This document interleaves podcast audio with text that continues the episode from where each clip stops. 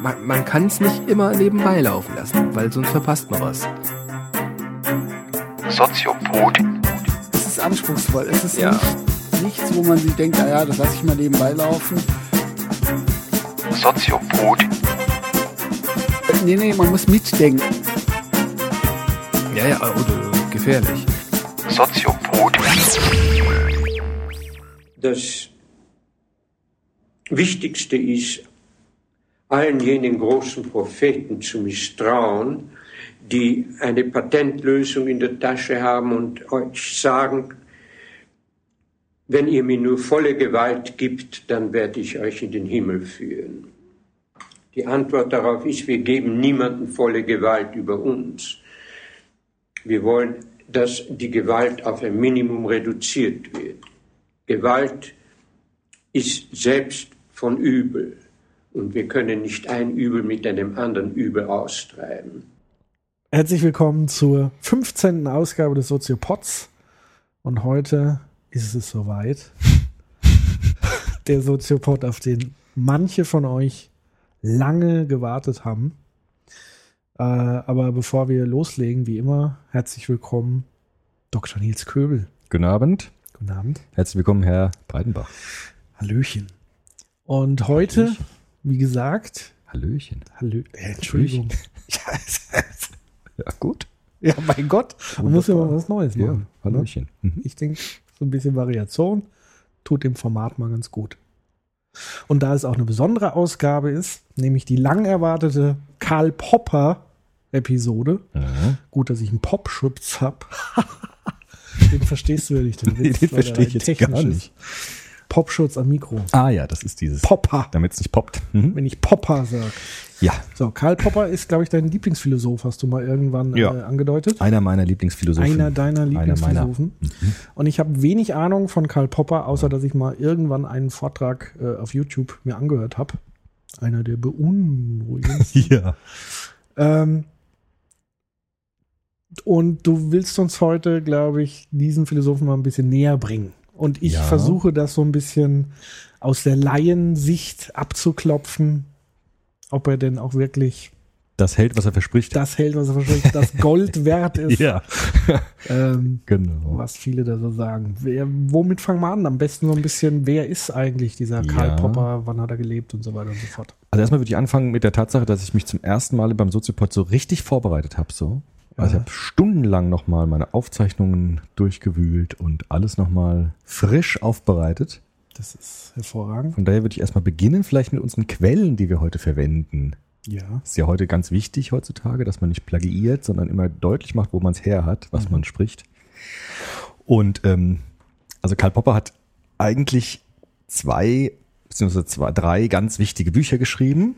Auf Die würden wir uns heute dann, ich kenne ja auch nicht alles von ihm, der hat extrem viel publiziert, aber ich kenne so die Hauptwerke. Ja. Das ist einmal das Buch Logik der Forschung. Mhm. Da macht er seine Erkenntnistheorie. Also klassische Philosophen machen es immer so, Erkenntnistheorie, dann Ethik, Ästhetik, Mhm. also Anwendung dann. Und der Popper macht das im Grunde auch so. Der hat erstmal eine Erkenntnistheorie, wie entsteht Wissen, Mhm. welche Methoden haben wir, um Wissen zu generieren. Und dann gibt es, was mich halt sehr interessiert hat, diese soziologischen, sozialphilosophischen Werke, die offene Gesellschaft und ihre Feinde. Mhm. Band 1, Platon, der Zauber Platons. Band 2, die falschen Propheten, Ja. Hegel, Marx. Okay. Und auf die Arbeiten würde ich mich gern beziehen, weil Mhm. da kommt, glaube ich, so der Kern ganz gut raus, was Popper eigentlich meint, wenn er von Wissenschaft spricht Ja. und von äh, Forschung, Logik der Forschung. Okay. Ich kann empfehlen nochmal, das ist für mich irgendwie so ein Gold, ein, äh, ja, ein äh, Goldschatz geworden. Ja.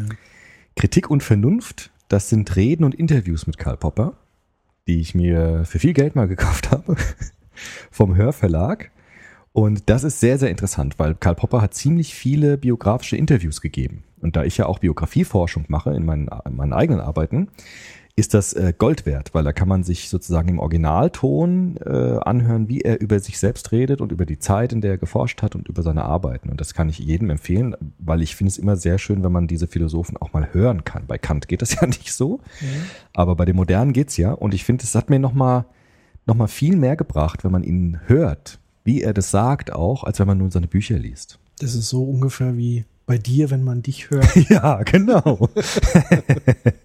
also das ist Ja. immer besser, wenn man, finde Nee, ich, kann nochmal. ich, kann ich schon nachvollziehen. Genau. Deswegen auch an der Stelle kleine Premiere äh, im, im Soziopod. Wir werden also auch Audioschnipsel Mhm. aus diesem Werk des Hörbuchverlages als Zitate sozusagen einspielen. Deswegen war vorhin die Frage auf Twitter, die ihr ganz fleißig und toll uns beantwortet habt. Also wir werden es wagen, ähm, Zitate zu bringen und werden natürlich über diese Zitate auch sprechen und von daher auch hoffentlich die Schöpfungshöhe so einhalten, dass uns äh, letztendlich der Verlag auch nicht so ans Bein pinkeln kann. Ja, Zahlungsaufforderung bitte an Patrick Breitenbach, Äh, genau.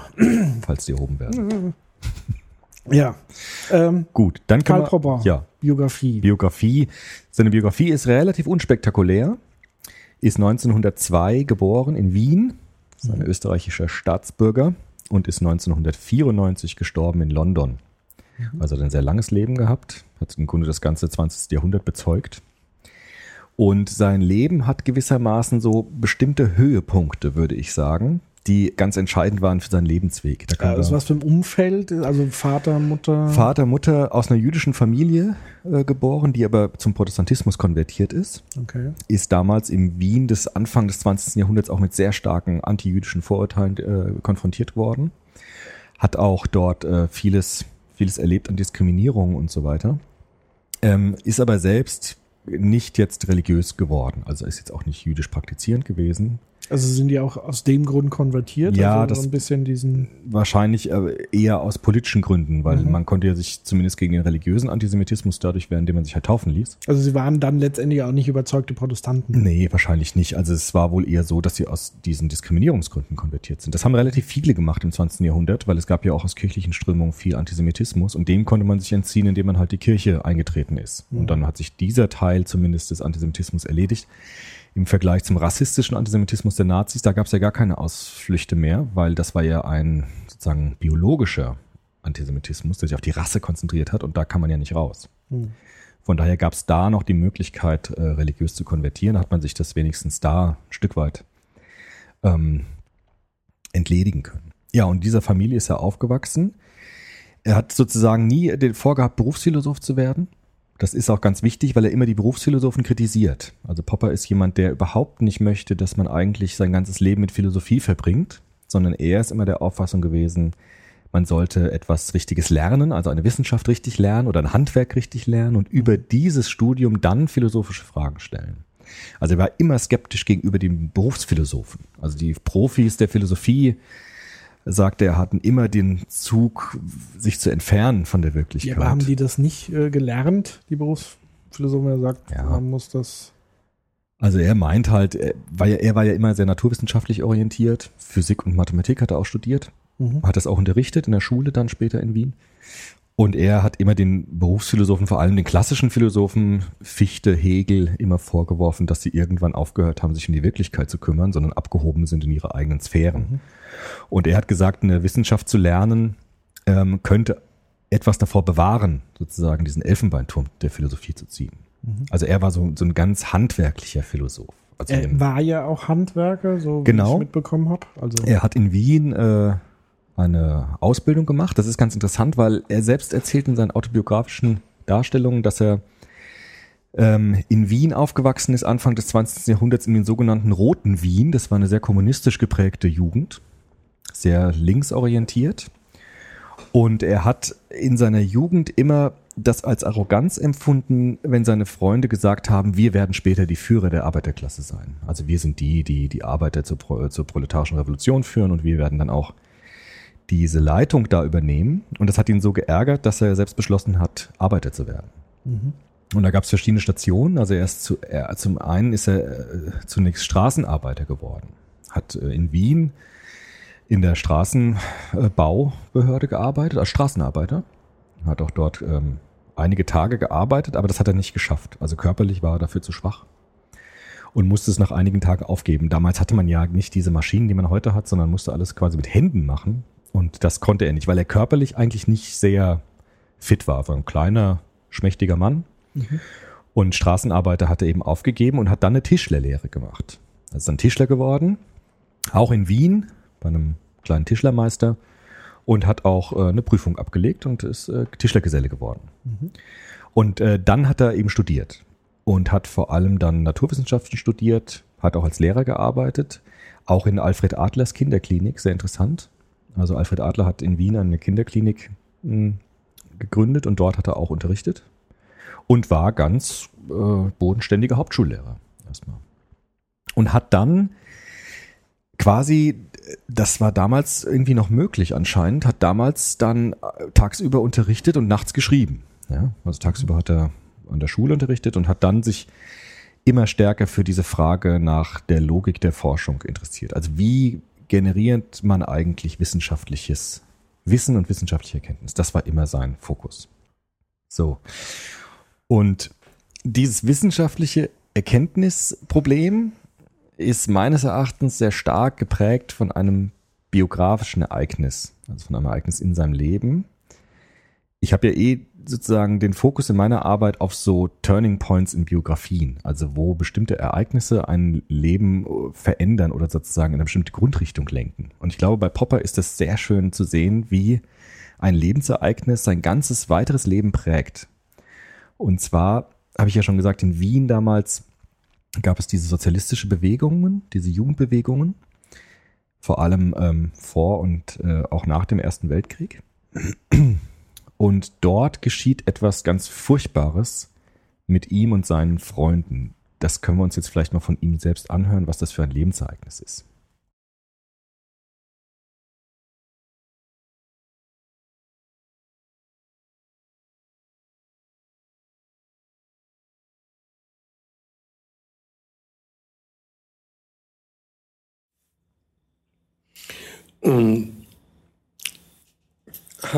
Ich habe mich sogar für einige Wochen als Kommunisten betrachtet, damals. Und dann kam diese furchtbare Sache, die damals in Wien bekannt war unter dem Namen die Schießerei in der Hörlgasse. Eine Anzahl von kommunistischen Jugendlichen, unter denen ich auch war, sind zur Polizei marschiert mit der, in der Absicht, einige, äh, einige jugendliche Kommunisten, die im Polizeipräsidium eingesperrt waren, zu befreien. Natürlich haben wir nicht daran gedacht, Gewalt zu brauchen, nicht mehr, wir haben keine Waffen gehabt und so weiter. Und die Polizei hat auf uns geschossen. Und es sind, ich kann mich nicht mehr genau erinnern, ungefähr, ich glaube, acht oder so sind gefallen. Und das war für mich die entscheidende Wendung gegen den Marxismus. So, und dieses Ereignis jetzt, diese Schießereien in der Hörlgasse, haben ihn jetzt dazu geführt, sich nicht nur gegen den Marxismus äh, zu Wehr zu setzen oder den Marxismus als Ideologie abzulegen, sondern haben, was für mich viel interessanter ist, ihn eigentlich auf diese grundsätzliche Frage nach der Überprüfbarkeit von Hypothesen geführt. Das ist eigentlich das Zentrum der Wissenschaftslehre von Popper. Aber was ich da noch nicht ganz verstehe, ähm, so wie er es erzählt hat, war es ja eine sehr einseitige Geschichte mit der Gewalt. Ja. Also sie gehen hin, werden niedergeballert. Ja.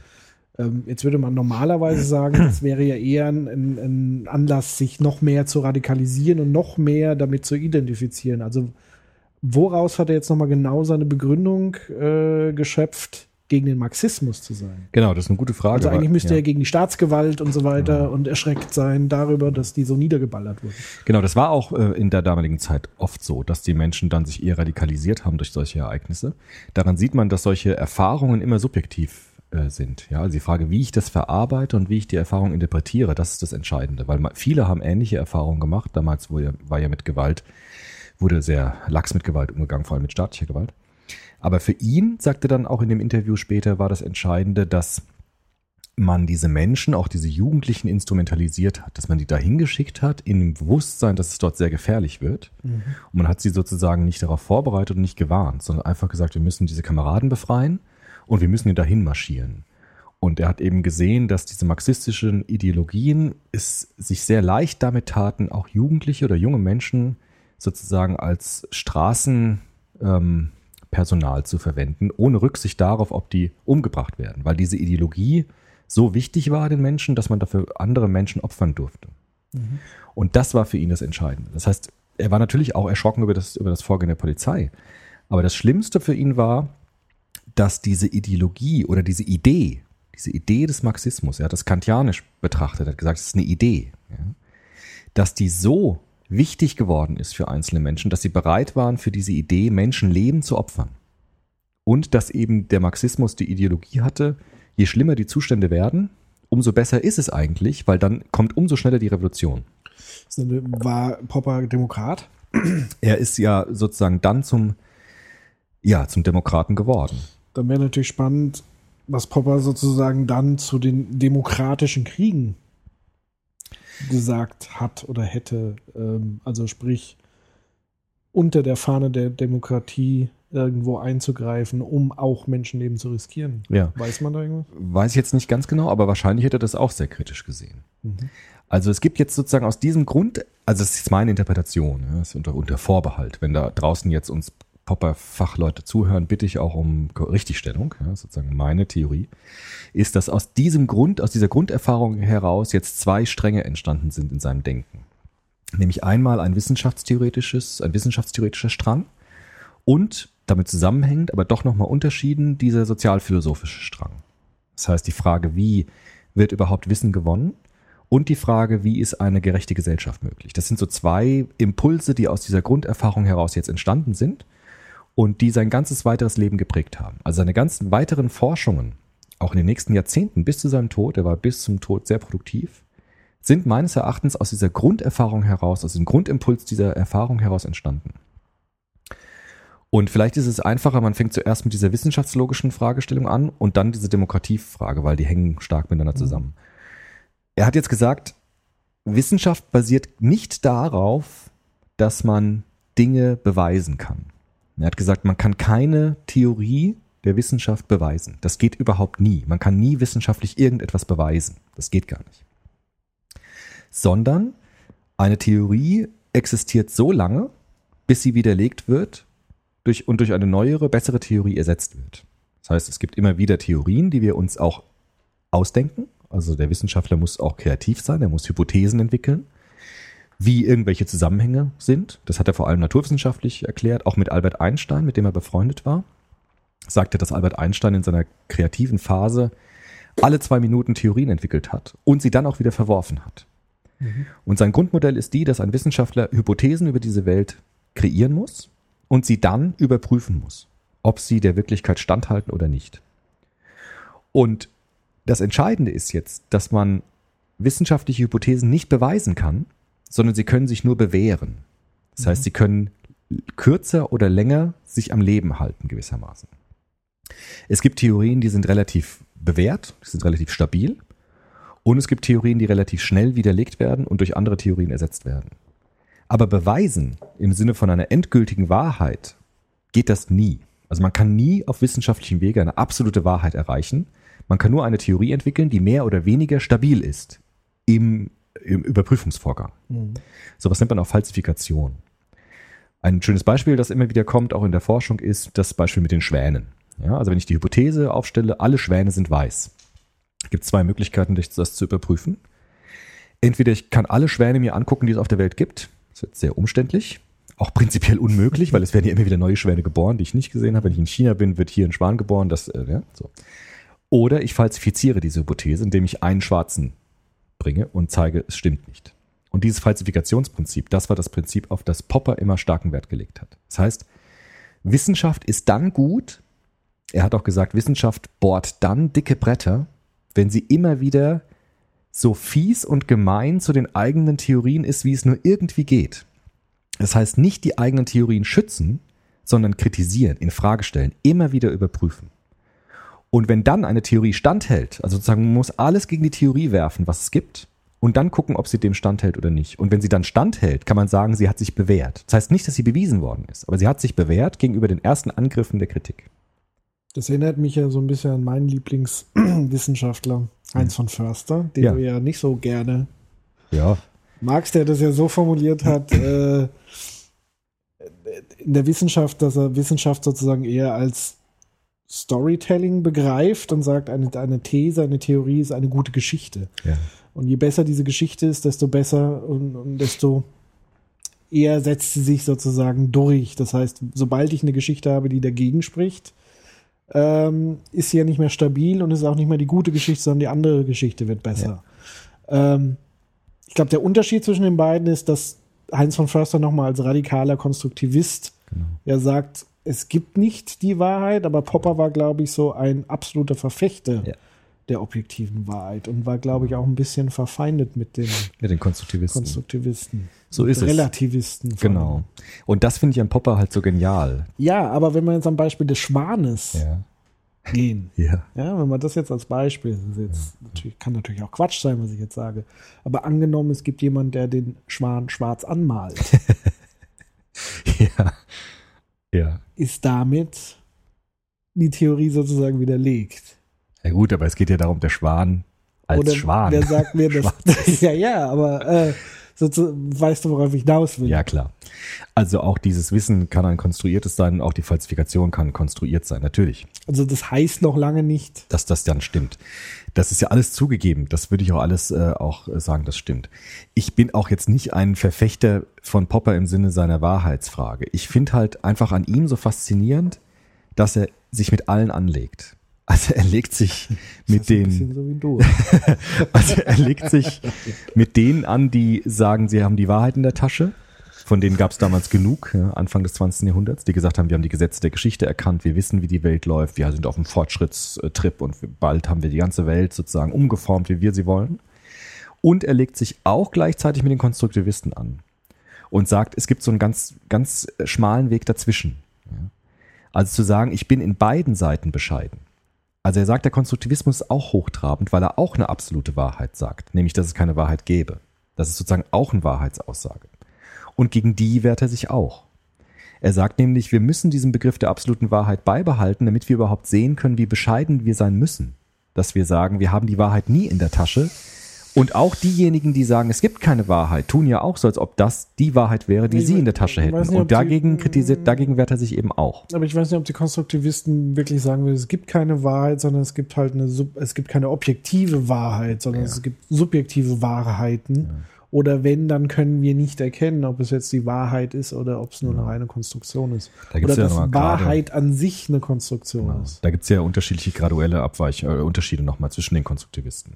Also Aber allein, die- also ja. da, da wird mich halt interessieren, was Popper zum Beispiel sagt zu, zum Thema der Wahrnehmung. Ja. Ja, weil wenn er sagt, schwarze Schwäne, Ja. brauche ich zum Beispiel Sehkraft. Genau. Ja, wenn ich die nicht habe, Klar. kann ich gewisse Dinge nicht überprüfen, Ja. ausreichend. Und äh, nach seiner Methode würde man ja die Wahrheit nie erreichen, Genau. sondern ist ständig in der Prüfung. Also ist grundsätzlich ja die Frage, wenn ich sie nie erreiche, wie soll ich sie dann erkennen, ob sie es überhaupt gibt? Immer nur relativ. Also wir können die Wahrheit immer nur äh, vermuten.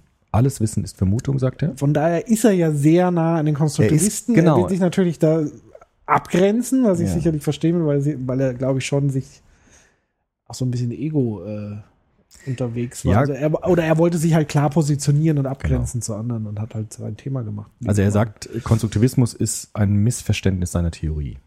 Also er sagt, die Konstruktivisten haben sozusagen seine Ansätze verwendet und haben sie sozusagen übertrieben. Die haben das Kind mit dem Bade ausgeschüttet.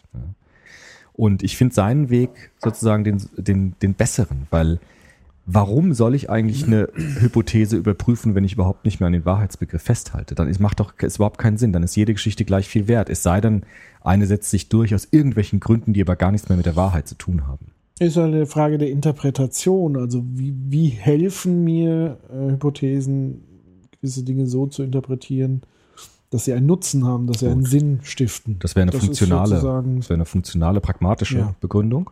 Aber Popper hat eben für sich diesen Anspruch der absoluten Wahrheit, den ist er nicht bereit aufzugeben, weil er sagt, das würde sozusagen die Wissenschaft dann letztendlich unterlaufen und aushöhlen. Das ist aber natürlich auch eine immense Sisyphus-Arbeit. Also wenn man Genau. so anguckt, was sich heute Wissenschaft nennt, Ja, Äh, und damit meine ich jetzt nicht nur irgendwie Pseudowissenschaften von, keine Ahnung, was, was gibt's da?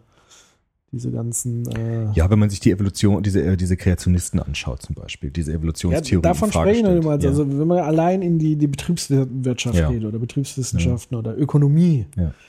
äh, das sind ja ganz viele Dinge, die ja wissenschaftlich in dem Sinne von Popper gar nicht so wären letztendlich. Das kann ich nicht so gut beurteilen. Also Popper hat zumindest gesagt, auch die Sozialwissenschaften haben oftmals nicht den Status der Wissenschaftlich Wissenschaftlichkeit erreicht.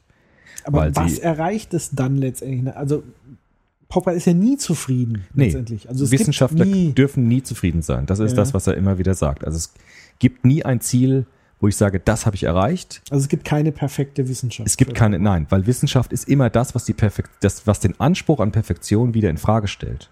Also Wissenschaftler sind immer die, die diejenigen kritisieren, die für sich einen Perfektionsanspruch haben. Mhm. Also Wissenschaft, das Wesen der Wissenschaft ist Kritik.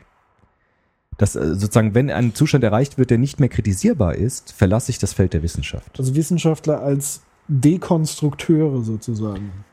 Ja, aber auch als Konstrukteure. Ich konstruiere Ja, gut, auch Hypothesen, Genau. aber diese Hypothesen müssen sich bewähren Genau. an der Wirklichkeit. Okay. Aber Und- es gab niemals eine, die stand gar, also schon eine, aber es ist halt nicht klar, weil irgendwann könnte Ja. man das widerlegen. Was ja in den. Naturwissenschaften zumindest immer so war. Es gab ja nie eine Theorie, die eigentlich sich bis zum Schluss durchgehalten hat. Ja. Okay. Selbst die ähm, Relativitätstheorie von Einstein, da gab es dann auch die Quantenphysiker, die wiederum das in Frage gestellt haben und so weiter. Und das wird auch so wiederum so sein, dass diese Theorie dann wieder äh, widerlegt wird und durch eine andere ersetzt wird. Und dieser Prozess ist prinzipiell unabschließbar. Deshalb sind Wissenschaften kommen nie an ein Ende, weil ähm, sie immer wieder in die Lage versetzt werden müssen, bestehende Hypothesen kritisieren zu können.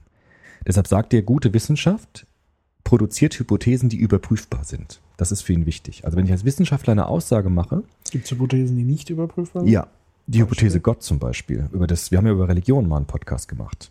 Religion ist nicht Teil der Wissenschaft in dem Sinne, dass sie hypo, äh, überprüfbare Hypothesen äh, generiert, weil die Frage, gibt es Gott oder gibt es, gibt es ihn nicht, ist eine nicht überprüfbare Hypothese, weil sie in den Bereich des Glaubens fällt und nicht in den Bereich der Wissenschaft. Deshalb kann man, da ist Popper ganz Kantianer, da sagen, Ja. dass ähm, Gott nicht widerlegbar ist und auch nicht beweisbar ist. Also Kant war ja auch derjenige, der die klassischen Gottesbeweise äh, zurückgewiesen hat, weil er gesagt hat, der Glaube an das Ganze, sozusagen an das Letzte, an das Absolute, ist nicht mehr, verlässt den Bereich der Wissenschaft.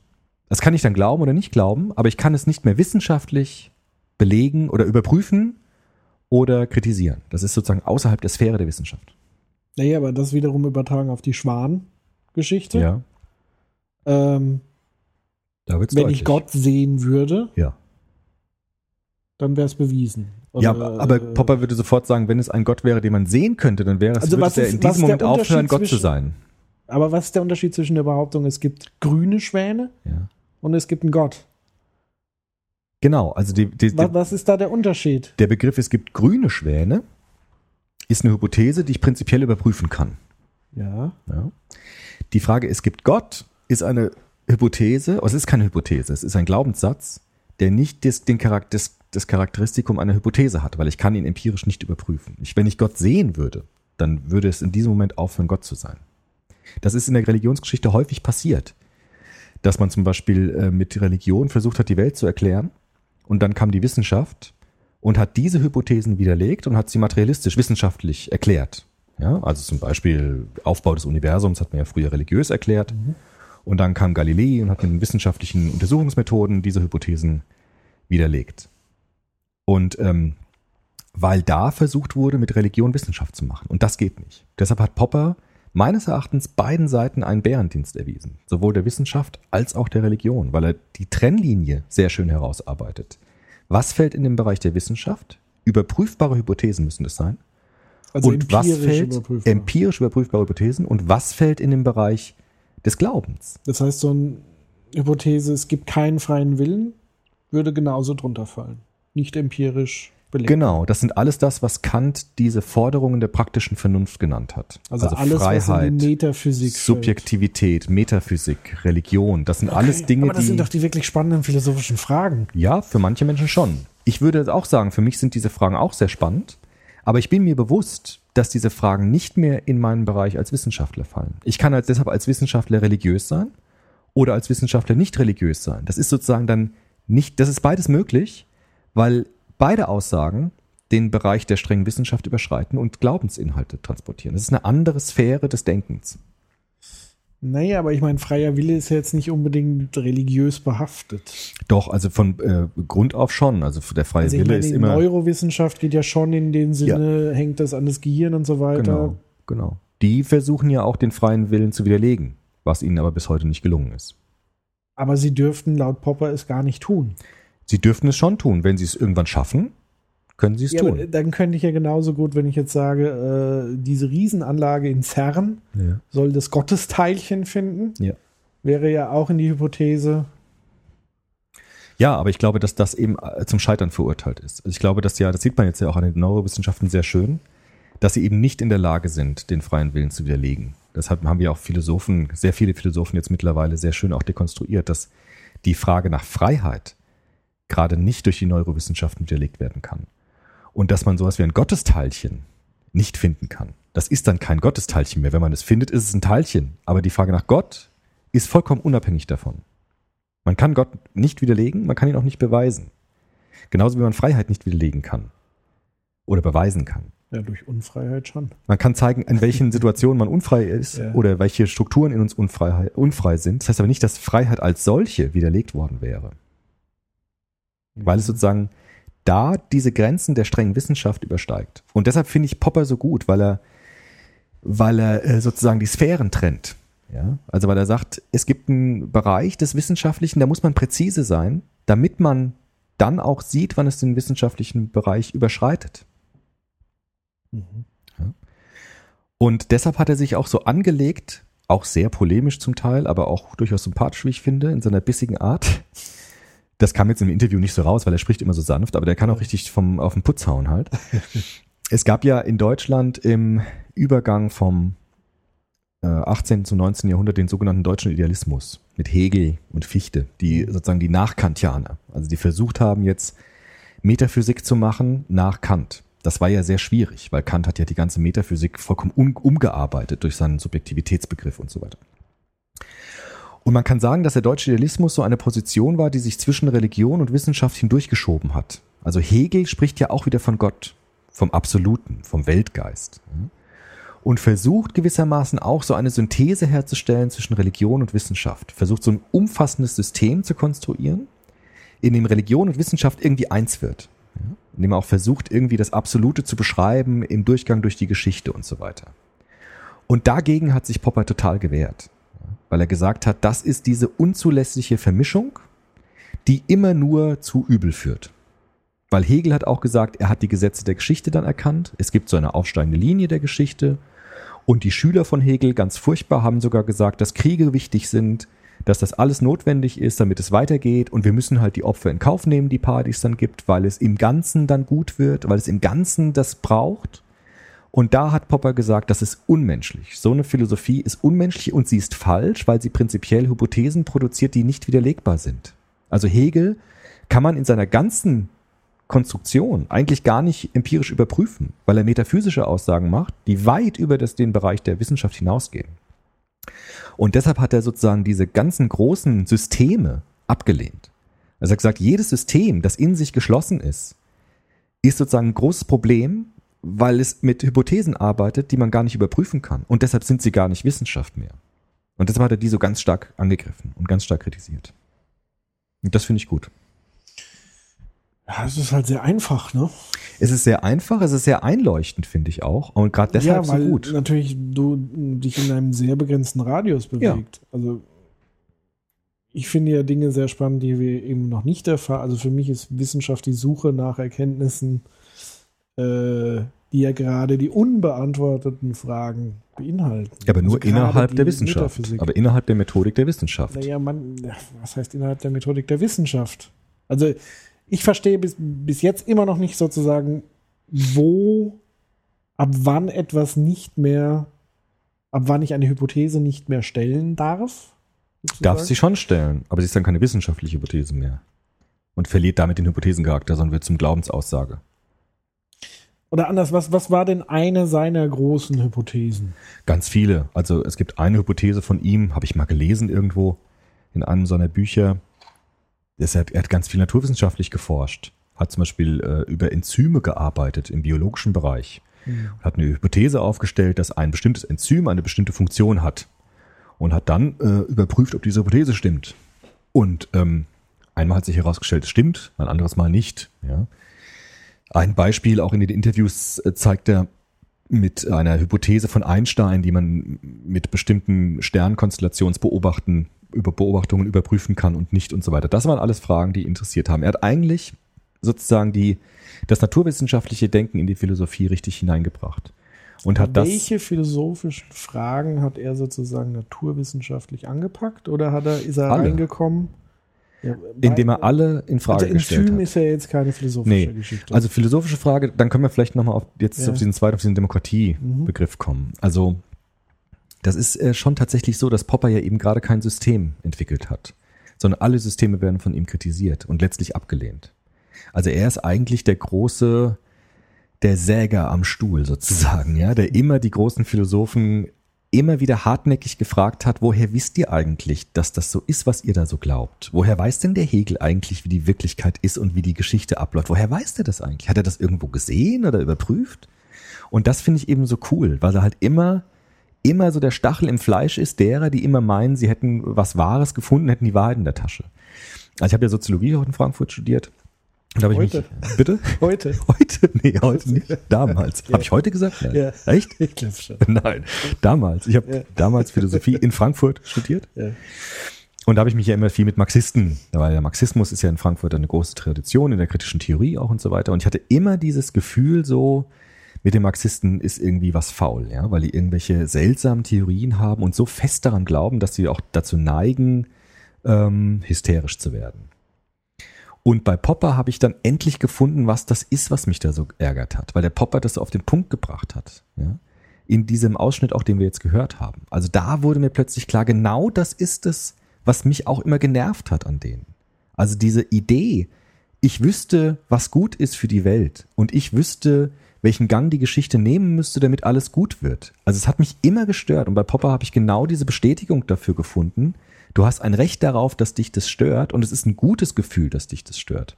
Und das hat mich in meinem Studium, auch in meiner Promotion extrem weitergebracht. Also immer dieses Gefühl, es liegt nicht an dir, wenn dich diese geschlossenen Systeme stören, sondern es ist eigentlich gut so. Das ist ein gutes Gefühl, wenn du immer skeptisch bist gegenüber jemandem, der so die Wahrheit in der Tasche hat. Und das war für mich so ein, so ein Aha-Erlebnis, ja, bei Popper. Und aus dieser Grund, aus diesem Grundimpuls heraus hat er auch seine Demokratietheorie dann entwickelt. Also diese offene Gesellschaft und ihre Feinde. Er hat nämlich gesagt, dass diese großen Philosophen, die diese Geschichtsphilosophien entworfen haben, das beginnt bei ihm bei, schon bei Platon. Ja, also Platon, der gesagt hat, die besten Philosophen müssten Könige sein. Also die schlauesten Menschen, die klügsten Menschen müssten eigentlich die Herrscher sein. Genau diesen Gedanken hat er auch kritisiert. Ja, und hat gesagt, es wird immer dann gefährlich, wenn Menschen für sich in Anspruch nehmen, etwas Besseres zu sein als andere Menschen und wenn sie irgendwelche, äh, die Behauptung aufstellen, irgendwelche Geschichtsgesetze gefunden zu haben. Ja? Er hat das immer verglichen mit Astrologie. Also Hegel war für ihn so ein Astrologe, so ein Horoskoptyp. Und er hat gesagt, der Unterschied zwischen ihm und Hegel ist genau derselbe wie zwischen einem Astrologen und einem Astronomen. So ist der Unterschied. Und er hat ein anderes Demokratieverständnis entgegengesetzt. Er hat nämlich auch wieder gesagt, dass Regierungen sind so Art Hypothesen. Und diese Hypothesen müssen sich bewähren. Und wenn sie sich nicht bewähren, werden sie abgewählt. Das heißt, er hat eigentlich diesen Wenn sie Hypothesen. das können.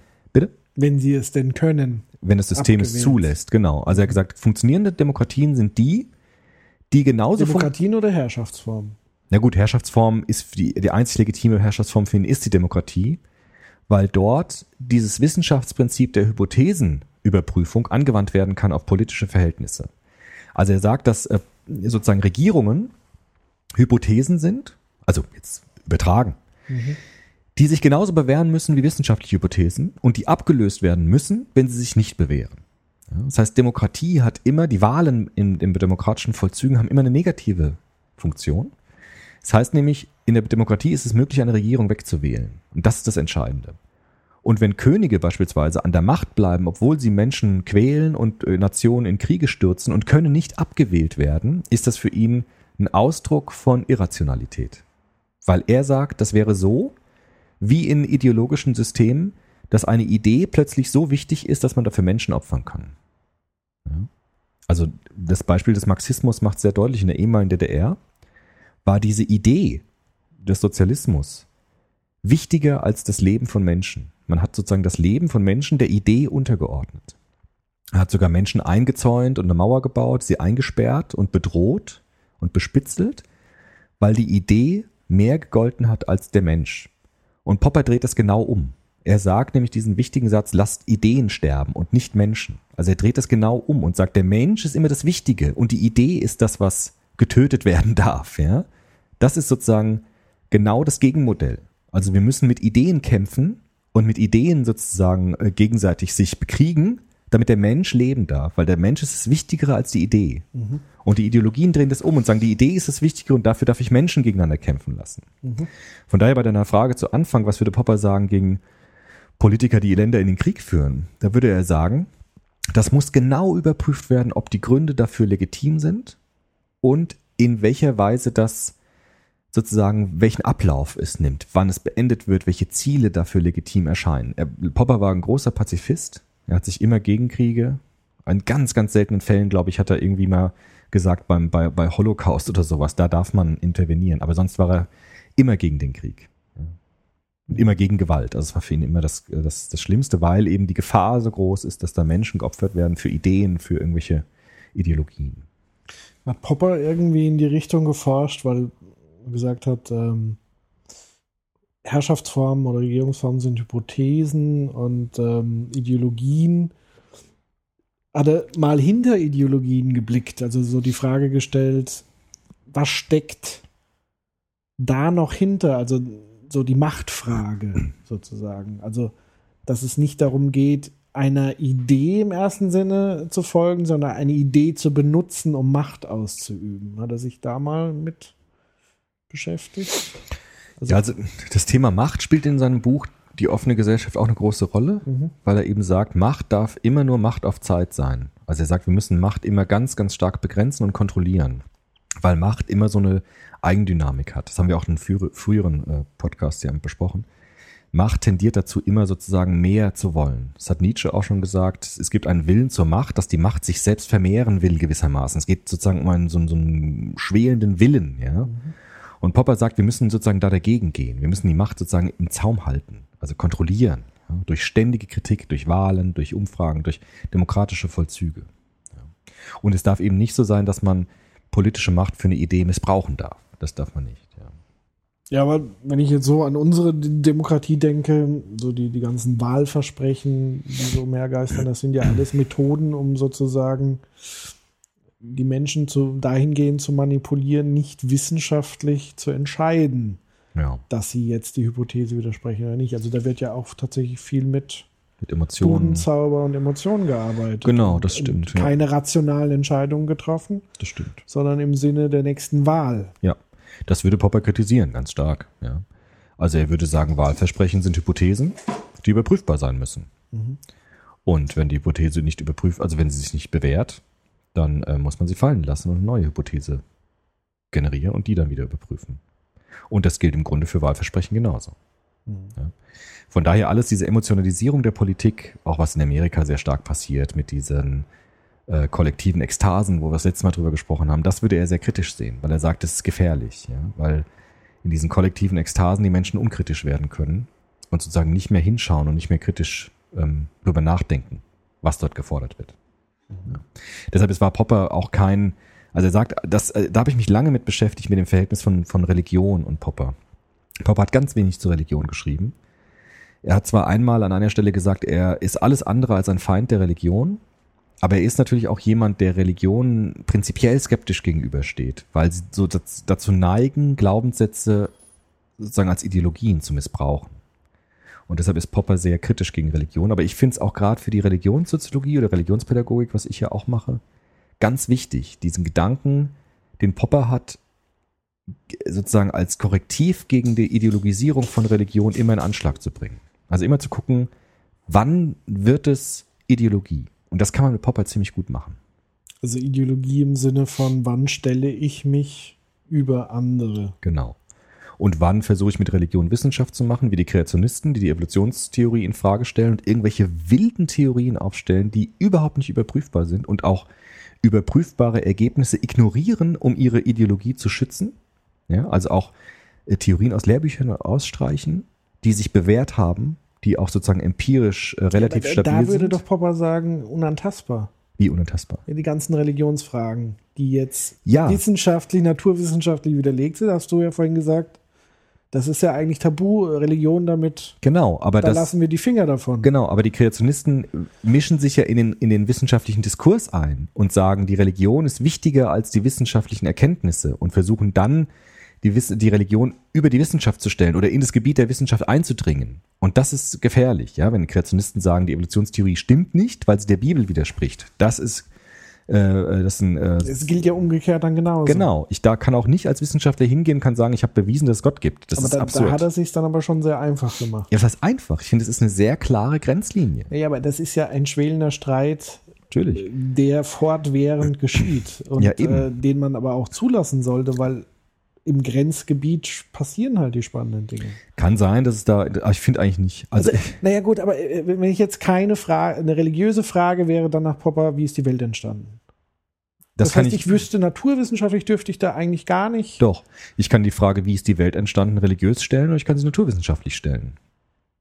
Ja. Ja. Aber grundsätzlich ist doch die metaphysische Fragestellung oder die Hypothese, die Welt Also die, so und so entstanden. die Urknallhypothese ist Das eine ist eine wissenschaftliche. Hypothese. Das ist Genau. eine wissenschaftliche Hypothese, die kann man überprüfen, wird ja auch gerade überprüft. Die Frage, welchen Sinn hat diese Welt, die kann ich wissenschaftlich Ja, überhaupt ich kann ja nicht sagen, die Welt ist beantworten. erschaffen worden. Genau, das, jemandem. das wäre aber nicht so sehr eine wissenschaftliche Aussage, Warum nicht? weil es nicht eine empirisch überprüfbare Hypothese ist. Naja, indem ich die andere kann ich ja auch äh, empirisch. Das ist ja auch eine wissenschaftliche Überprüfen? Hypothese. Ich ver- verstehe die ja, Unterschiede Es ist, es ist, eine. Also es ist ein so- ganz feiner Unterschied, der aber ganz, ganz wichtig ist. Die Aussage, diese Welt ist geschaffen von Gott, ist keine naturwissenschaftliche Aussage, sondern zeigt das Verhältnis der Welt zu Gott an. Also diese Welt ist gewollt, sie ist sinnvoll, sie ist prinzipiell geliebt, sie entsteht nicht aus dem Zufall, sondern sie ist von einem höheren Wesen gewollt.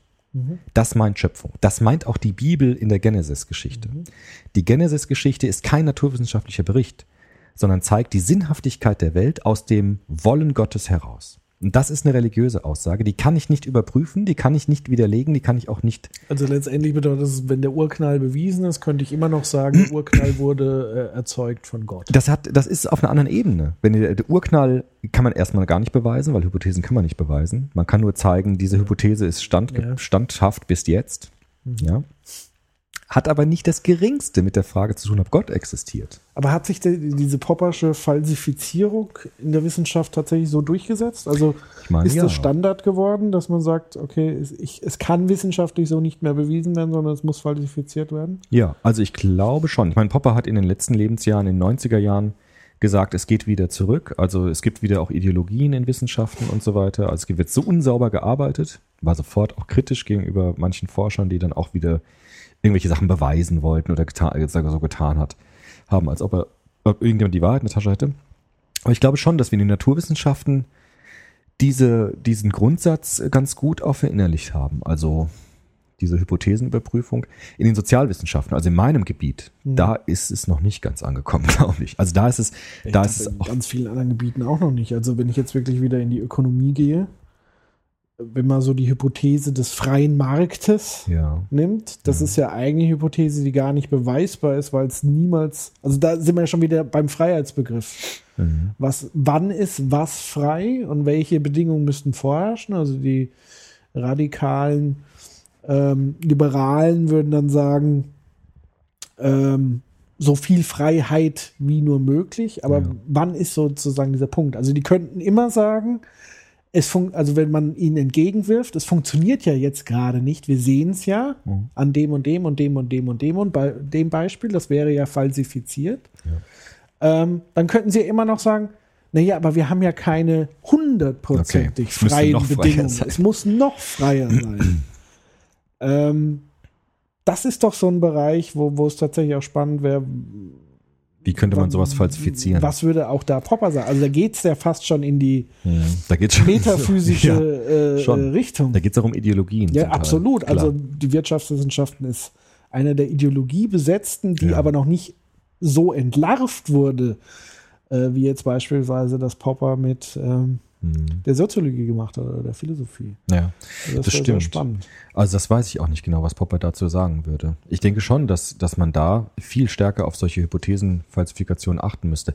Aber ich habe schon den Eindruck, dass dieser radikale Liberalismus, der jetzt in den 90er Jahren so stark war, dass der eigentlich sehr schwer hat, sich jetzt mittlerweile plausibel zu machen. Es gibt auch sehr starke Anfeindungen dagegen. Also es zeichnet sich so langsam so ein, so ein leichter Turn ab, aber ich sag mal, die klassischen, das das klassische Betriebswirtschaft und die klassische Ökonomie, die heute noch gelehrt wird, geht tatsächlich zurück auf Adam Smith. Und die geht so in die Richtung des, des freien Marktes und so. Weiter. Und auch des Homo economicus, also sprich, der Mensch reduziert auf ein rein rationales Wesen, was sehr stark berechenbar ist mit Zahlen und so weiter und so fort, Hm. wo Emotionen komplett ausgeblendet werden. Also die Humanressource, Human Resources heißt es ja so schön im, im Management. Also es sind keine Arbeitskräfte mehr, sondern Human Resource, Ressourcen, ähm, die in Zahlen wiederum verwandelt werden. Ähm, das ist momentan sozusagen eigentlich das, was gelehrt wird in den meisten Hochschulen, wenn es um Ökonomie und Betriebswirtschaft geht. Also das, das weiß ich nicht genau, wie Popper dazu steht. Vielleicht weiß das ja eine unserer Hörerinnen oder Hörer, die sich da auskennen in dem Bereich, auch mit Popper. Da habe ich jetzt nichts zu gelesen, aber ich könnte mir vorstellen, wenn man Popper sozusagen darauf anwendet, würde er auch das fordern, dass man nur Hypothesen formulieren darf, die prinzipiell überprüfbar sind. Und auch dort Ideologien bekämpfen muss. Mit seinem Mittel des kritischen Rationalismus. Das ist übrigens der Begriff, den er verwendet hat für seine Methode. Aber ich meine, wenn er sich mit Kommunismus und Marxismus beschäftigt hat, dann hat er sich ja sicherlich auch mit Kapitalismus beschäftigt. Ja, aber in diesem Buch Die offene Gesellschaft und ihre Feinde geht es eher um diese kommunistischen und faschistischen Ideologien.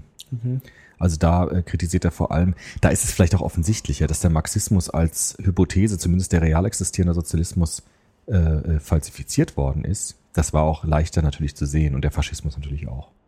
Als jetzt der Kapitalismus, der, der doch irgendwie zäher ist als äh, Ideologie, als jetzt diese marxistischen Ideologien, die ja relativ schnell zusammengebrochen sind, rückblickend. Ja, der Marxismus war ja gar nicht so lange am Ruder, wie man dachte.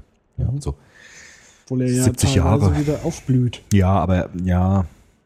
Aber gut, ich sage jetzt mal, dieser real existierende Sozialismus des großen Blocks, ja, der war ja im Grunde 70 Jahre lang und da war es vorbei. Die neueren Formen muss man sich jetzt ansehen, wie die jetzt ge genau sind. Aber Popper sagt auch, diese ähm, Gefährdungen kommen zurück. Ja? Also was einmal erreicht worden ist an Einsicht, heißt nicht, dass es immer bestehen bleibt. Also man, der Mensch neigt dazu, immer wieder äh, ideologisch zu, zu werden.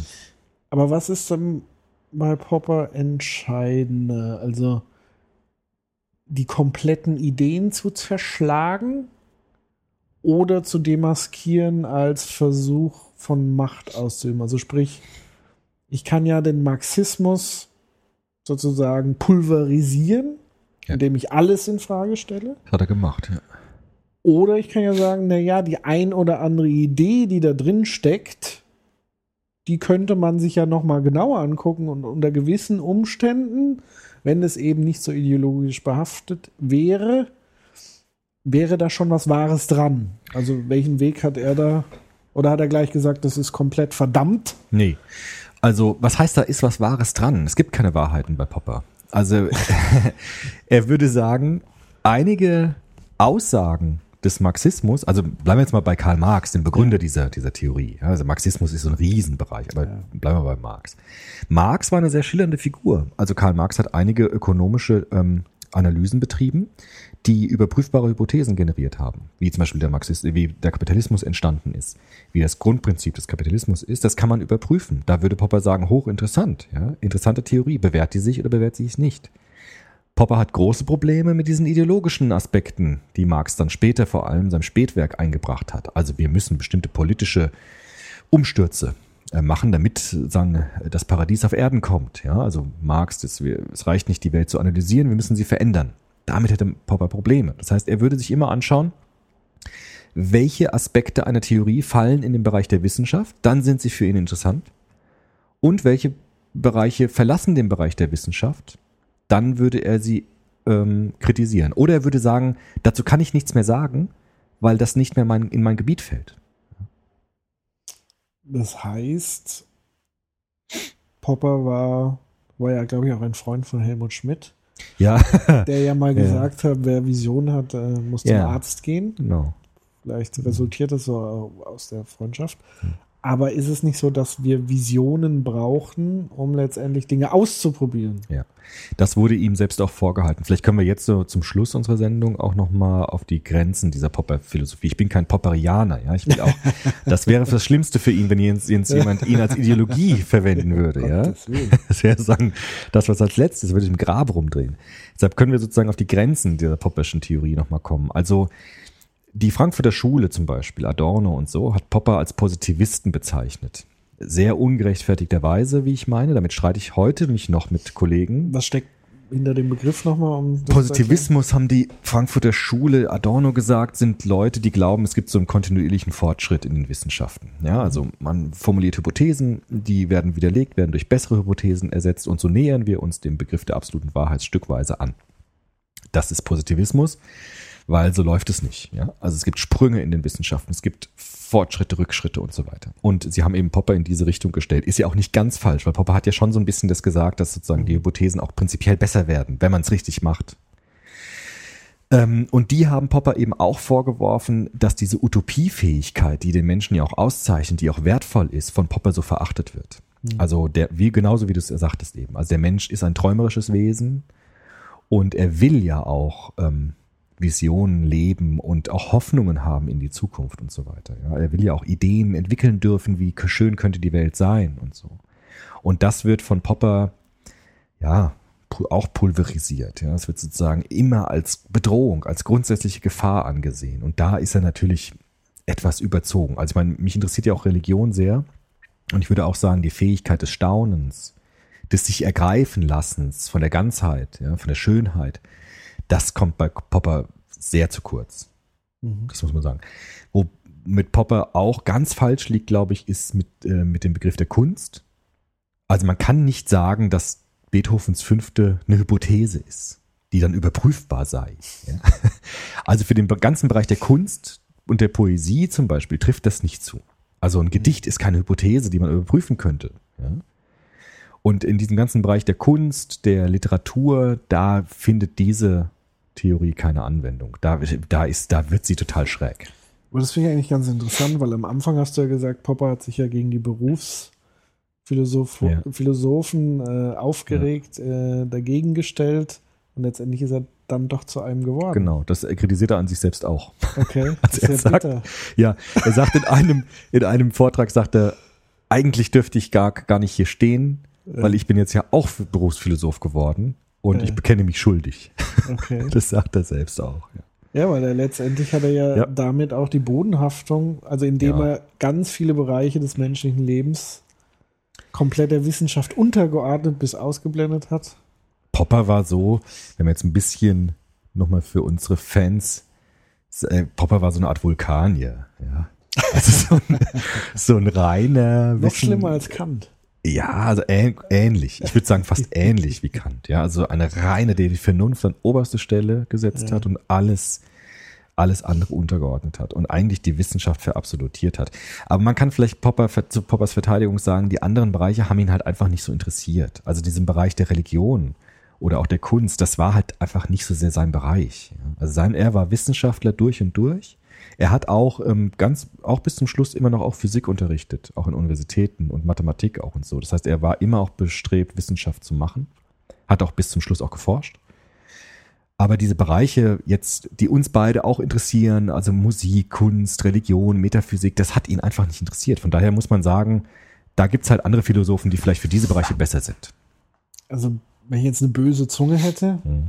könnte ich jetzt sagen, Popper ist sozusagen als reiner Naturwissenschaftler gescheitert und deswegen hat er angefangen, in den Sozialwissenschaften rumzutrollen, Nee, also äh, um sich da sozusagen Namen zu machen. nein, also im Wissenschaftsbereich Ja, wenn er er mit gescheitert. Einstein befreundet war, Ja. dass er vielleicht gesagt hat, oh, damit so. kann ich jetzt nicht mithalten. Dann muss ich das Da muss ich machen. mir mal ein neues Feld suchen. Wer weiß. Also ich meine, ich glaube echt, dass einer der Verdienste war, dieses, dieses wissenschaftliche Denken anzuwenden auf Demokratie. Dass er gesagt hat, das ist genauso wie eine Hypothesenüberprüfung. Demokratie muss so funktionieren. Das finde ich einen sehr genialen Gedanken. Und im Wissenschaftsbetrieb hat er ja recht behalten eigentlich mit der Hypothesenüberprüfung. So wird ja auch heute geforscht. Also da ist er ja nicht gescheitert. Ja. Es gibt einfach nur. Zum Teil zumindest, also ich, Ja. ich glaube, wie gesagt, in allen Wissenschaftsbereichen äh, weiß ich nicht und ich weiß nicht, wie es vor Popper sozusagen, Weiß ich auch nicht. zum aber Beispiel in Medizin, Ja. Biologie und so weiter. Also, Gut, also Popper hat ja auch in der Zeit gelebt, dann Anfang des 20. Jahrhunderts, in denen diese Wissenschaften so einen enormen Aufschwung erlebt haben. Und er sagt auch, dass in seiner Kindheit und Jugend die Wissenschaften schon ziemlich gut waren. Ja, also Einstein war genau der Wissenschaftler, den er sich vorgestellt hatte, so ein Idealtyp von Wissenschaftler. was hat er eigentlich zu Freud gesagt? Freud, ganz kompliziert. Freud hat er abgelehnt. Er hat Okay. gesagt, die Psychoanalyse produziert nicht überprüfbare Hypothesen. Das ist, da streite ich mich auch ganz intensiv mit Kollegen und Kolleginnen vor allem. Ich habe viele Freundinnen, die Psychoanalyse auch machen, auch Ja. äh, ganz stark da interessiert sind. Und da ist Popper auch vielleicht zu hart. Also er sagt sowas wie ein Oedipus-Komplex, ja. Den kann ich wissenschaftlich nicht falsifizieren. Das ist eine Idee, ja. Und da würde die Analytiker natürlich sagen, natürlich kann ich das sehen, wenn ich eine bestimmte Methode anwende und hermeneutisch arbeite und so. Aber das zur Psychoanalyse war er sehr kritisch. Das war ihm nicht naturwissenschaftlich genug. Ja. Ich sag ja, ein naturwissenschaftlicher Troll. Ja, naturwissenschaftlicher ähm, Nerd, kann man sagen, Äh, der gesagt hat, das ist eigentlich, wenn, wenn wir so arbeiten, ist die Gefahr nicht so groß, dass wir uns gegenseitig umbringen. Ja, aber das ist ja, das ist ja okay. Also ich meine, diesen Grundsatz, den kann ich durchaus teilen, um jetzt mal so mein persönliches Resümee, was ich jetzt so von Mhm. gehört habe und wie ich das jetzt interpretieren und bewerten würde. Das teile ich ja jetzt, würde ich mal sagen, 100 Prozent. Also äh, Schluss ist da, wo andere zu Schaden kommen, wo ich mich selber über andere stelle und mich als besser und äh, wo Menschenleben dafür eingefordert werden. Also kann ich hundertprozentig teilen. Schwierig, schwieriger finde ich es, wenn ich sozusagen ganze Fragestellungen, die das Menschenleben betreffen, ausblende, nur weil ich nicht der popperischen wissenschaftlichen Methode, also dass mir sozusagen das darüber nachzudenken aus der Brille Poppers schwachsinnig ist. Ja. Das kann ich natürlich nicht teilen, weil er sich damit sich selber widerspricht und sich selber höher setzt und diesem Anspruch als andere. Also damit macht er genau das, was er eigentlich kritisiert, zu sagen, meine Wahrheit ist eigentlich die bessere Wahrheit. Und das, was du denkst, ist sozusagen Blödsinn. Könnte man so sehen. Ich würde ich es ein bisschen anders formulieren. Ich würde sagen, für diese Fragen kann man mit der Methodik von Popper nicht rankommen. Ja? Also wir müssen über die Fragen nach Gott, nach Metaphysik, nach dem Sinn des Lebens, müssen wir ganz anders vorgehen und müssen wir uns diesen Gegenständen ganz anders nähern als, äh, nähern als den naturwissenschaftlichen Gegenständen. Dafür ist Popper Ja, ungeeignet. also des, ich würde Das macht ja nichts, Ja, ja deswegen würde ich nicht Naturwissenschaft mit Wissenschaft gleichsetzen, weil ich glaube auch, dass Wissenschaft über einen Weg beispielsweise des Narrativen, des Geschichtenerzählens, des Interpretieren, sich Geschichten von früher angucken, wie wurden sie interpretiert, was für Bedeutung haben, Symbolismus etc. pp. Das sind Dinge, da komme ich mit der Naturwissenschaft nicht weiter. Stimmt. Äh, genauso wie die Psychoanalyse, da komme ich nicht weiter mit der Naturwissenschaft. Ja, ist richtig. Weil die sehr begrenzt ist, sehr auf dieses Mathematische und das Mathematische wiederum ist auch eine Konstruktion des Menschen. Das ist ja eine Sprache, die der Mensch erfunden hat. Das ist ja nichts von der Natur gegeben, sondern der Mensch hat ein Interpretationssystem erschaffen, was er für als sehr klar und sehr wahr betrachtet, aber letztendlich viel zu wenig Interpretationsspielraum bietet, um gewisse Fragen zu beantworten. Okay, aber das kann man auch sagen. Ich glaube, das stimmt auch, dass, dass Popper den Wissenschaftsbegriff schon, Begriff schon sehr eng, eng fasst. und dadurch auch sich bestimmte Fragestellungen verschließt. Das glaube ich ist auch so. Ja, das das finde ich fatal, das sozusagen auf die Geisteswissenschaften so drauf zu pressen. Also ich finde es gut, dass er halt sagt, Obacht, hier Herr Hegel und Herr Marx, sobald es darum geht zu fordern, alle auf die Straße und zu den Waffen, wie auch immer. Mhm. Das finde ich gut, ja. Aber eben wiederum mit der Gefahr des kompletten Ausblendens. Okay. Okay. Bin ich einverstanden. Dann äh, bin ich ja beruhigt. Vielleicht noch zum Schluss eine Ja. kleine Literaturhinweis oder Tipp. Ja. Ich weiß gar nicht, ob es sein letztes Werk war. Es ist einer der letzt erschienenen Bücher. Heißt äh, wunderschön, alle Menschen sind Philosophen, wo auch Interviews drin sind und kurze Vorträge von ihm. Das wäre also auch so ein Literaturtipp. Das ist beim Piper Verlag erschienen, ganz dünnes Buch und ganz leicht geschrieben. Das ist sowieso sehr gut bei Popper, dass er sehr leicht schreibt. Also er hat sich immer gegen diese komplizierte Sprache gewehrt. Ja, bei Hegel ist das ja kryptisch. Ja. Also ich habe Hegel gelesen im Studium, ich habe kein Wort verstanden, weil es so unglaublich kompliziert ist. Und Popper ist ganz leicht, ganz klar, ganz mit ganz einfachen kurzen Sätzen. Also Popper hat so geschrieben, dass es jeder verstehen kann. Das ist wirklich super. Ja, also auch die Open Society ist sehr klar geschrieben, sehr nachvollziehbar. Also das ist äh, wirklich auch echt, echt eine ähm, große Leistung gewesen von ihm. Und nochmal Kernaussage der Open Society war das, was du gerade schon angesprochen hattest. Also äh, Herrschaft oder Demokratien sind Hypothesen, sind, also wenn man das so auf den Punkt bringen will. Genau. Und Also, dann, ja. äh, wenn das Ideal erreicht ist, habe ich eine offene Gesellschaft. Genau. Demokrat, äh, Demok also äh, Regierungen müssen abwählbar sein. Das ist zum Beispiel auch nochmal auf die Wirtschaft zu kommen. ist ein ganz großes Problem meines Erachtens. Da würde Popper wahrscheinlich mir zustimmen, dass die Wirtschaft so unglaublich undemokratisch ist. Also die Vorstände werden nicht gewählt. Die werden auch kaum kontrolliert. Zum Beispiel die Arbeiter in den Betrieben haben doch gar keinen Einfluss darauf, was der Vorstand macht. Ja? Also es gibt überhaupt keine, keine demokratischen Instanzen in Betrieben. In den Banken gibt es keine Demokratie. Das läuft da gar nicht so. Das würde aber bedeuten, dass Popper dann schon wieder Richtung Sozialismus tendieren würde, also sprich die Verstaatlichung und damit die Demokratisierung von Unternehmen. Das weiß ich von nicht, aber Wirtschaft. das, so weit wollte ich jetzt gar nicht gehen. Das muss man gucken, wie man das dann technisch umsetzt. Aber Nee. äh, diese ganzen, also ich, das da kenne ich mich jetzt auch nicht aus, aber ich habe das den Eindruck, dass viele Bereiche der Wirtschaft äußerst intransparent und nicht demokratisch äh, durchdrungen sind. Definitiv nicht. Und das ist ein Problem. Ob man jetzt dann alle deshalb verstaatlichen muss, weiß ich nicht. Aber diese, dieser, ähm, dieser Befund wäre für Popper natürlich auch problematisch. Also es ist halt die Frage, wenn Popper sozusagen als oberstes Prinzip die Demokratie hernimmt. Also wir können ja jetzt mal ein Gedankenexperiment, oh, wir können uns ja jetzt mal wirklich rauswagen. Klar. Äh, man kann uns ja gerne für ab, das ist jetzt einfach mal rumgesponnen. Ähm, also wenn die Demokratie so das Paradeding für eine offene Gesellschaft ist, dann müsste ja die Wirtschaft zum einen wäre Voraussetzung, die Wirtschaft ist ein Teil der Gesellschaft. Ja. So, und damit die Wirtschaft ein Teil der offenen Gesellschaft wird, müsste sie demokratisch funktionieren. Was immer das dann in dem Bereich heißt. Man müsste Was da, immer das heißt, Ja. also ob das sozusagen dann zentralisiert ist, indem es der Staat verwaltet und der Staat wird gewählt, oder Unternehmen werden äh, gewählt, wobei da dann natürlich schnell die Frage kommt, Aufwand, ähm, gibt es sowas wie unternehmerische Visionen, so ein Steve Jobs, der wird nicht gewählt, weil er sehr unbeliebt ist, aber äh, na, bewährt er sich, bewährt er sich nicht. Das wäre die Frage. Also so ein Steve Jobs muss Steve prinzipiell Jobs auch wäre, abwählbar sein. Ja, der wäre wahrscheinlich abgewählt worden ja, und wir hätten niemals diese Produkte in der Hand, die wir heute in der Hand gehabt hätten, wahrscheinlich. kann sein. Also Gerade weil er diktatorisch wahrscheinlich so ein bisschen vorgegangen ist. ja, ich weiß, vielleicht funktioniert die Wirtschaft da. Vielleicht müssen wir da mal einen eigenen Pod drüber machen Ja. über Wirtschaft. Aber da müsste ich mich noch mal genauer reingraben, weil da Ja. kenne ich mich viel zu wenig aus. Dann in diesem Sinne lassen wir die Hörer weiter spinnen. Genau.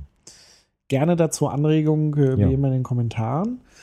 Ähm, ja, gibt es sonst noch irgendwas zu sagen? Nee, also wie gesagt, Popper ist für mich wichtig, für meine Arbeiten. Aber ich sehe auch die Grenzen des Popperschen Denkens natürlich. Sind wir heute auch nochmal bewusster geworden, dank deiner kritischen Analyse, womit Popper ja auch sehr zufrieden wäre. Ja. Ja. Genau. Eben. In dem Sinne, äh, bis bald. Bis bald. Ciao.